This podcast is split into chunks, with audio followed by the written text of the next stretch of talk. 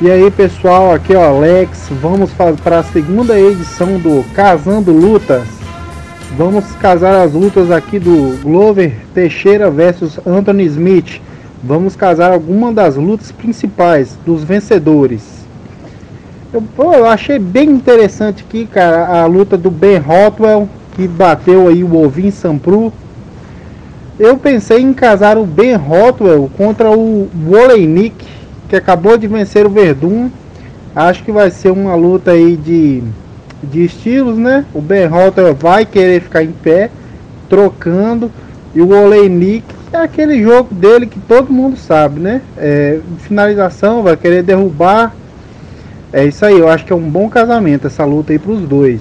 O Anthony Smith, eu acredito que vai ficar no, no estaleiro aí por algum tempo depois dessa, como eu posso dizer, dessa surra essa surra monumental, cara, dele, que ele levou com o Glover, cara. O Glover estava muito bem. Eu acho aí que o, o Anthony Smith tem que dar passos atrás na categoria agora. É, o seu retorno, ele que está lutando em alto nível, disputou um cinturão. Eu vejo ele tem que dar alguns passos atrás. Acabou de ser derrotado por Glover.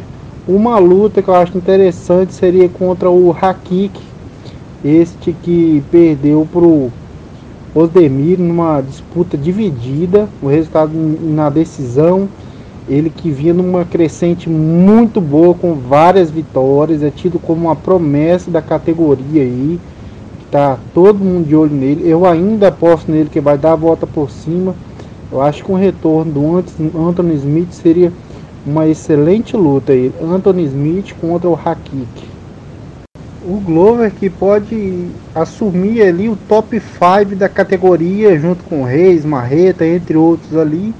O Glover, cara, é, ele tá numa situação complicada. Porque nós temos Reis, Marreta ali na frente dele, o Anthony Smith agora, ele, o, o Glover acabou de bater. Eu acho que a situação é o seguinte, essa emboladeira aí. Eu acredito que o Jones vai querer lutar contra o Blackovitz o UFC vai querer casar Marreta contra Reis. E o Anthony Smith, o Glover acabou de bater. Quem eu vejo ali uma luta favorável para o Glover é o Corey Anderson, a segunda luta entre eles, a revanche. Já que o Corey Anderson venceu na primeira luta, eu acho que seria uma, uma boa revanche de colocação para o Glover aí. É, por mais, eu gostaria de ver o Glover contra aquele tops, contra aqueles tops ali, Marreta, Reis, mas eu acho que não vai acontecer. A melhor luta pro Glover agora eu acho que é contra o Corey Anderson 2. O que vocês acham, galera? Clapping gums at each other. Any chance they get. The fight clock is brought to you by Modelo.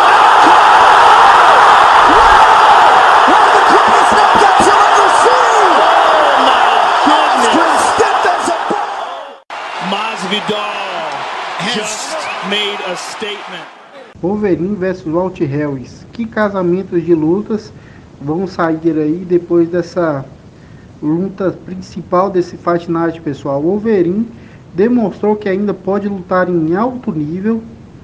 E ele que todos esses anos que está no UFC sempre esteve nas cabeças, conciliando bons e maus resultados. Eu ainda no auge dos seus 40 anos vejo ele como top ainda.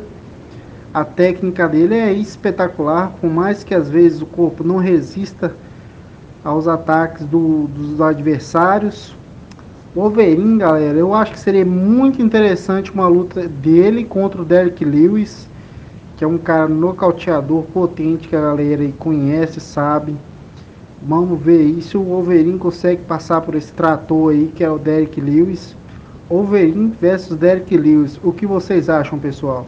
Agora na próxima luta que a gente vai casar é a luta do Walt Harris.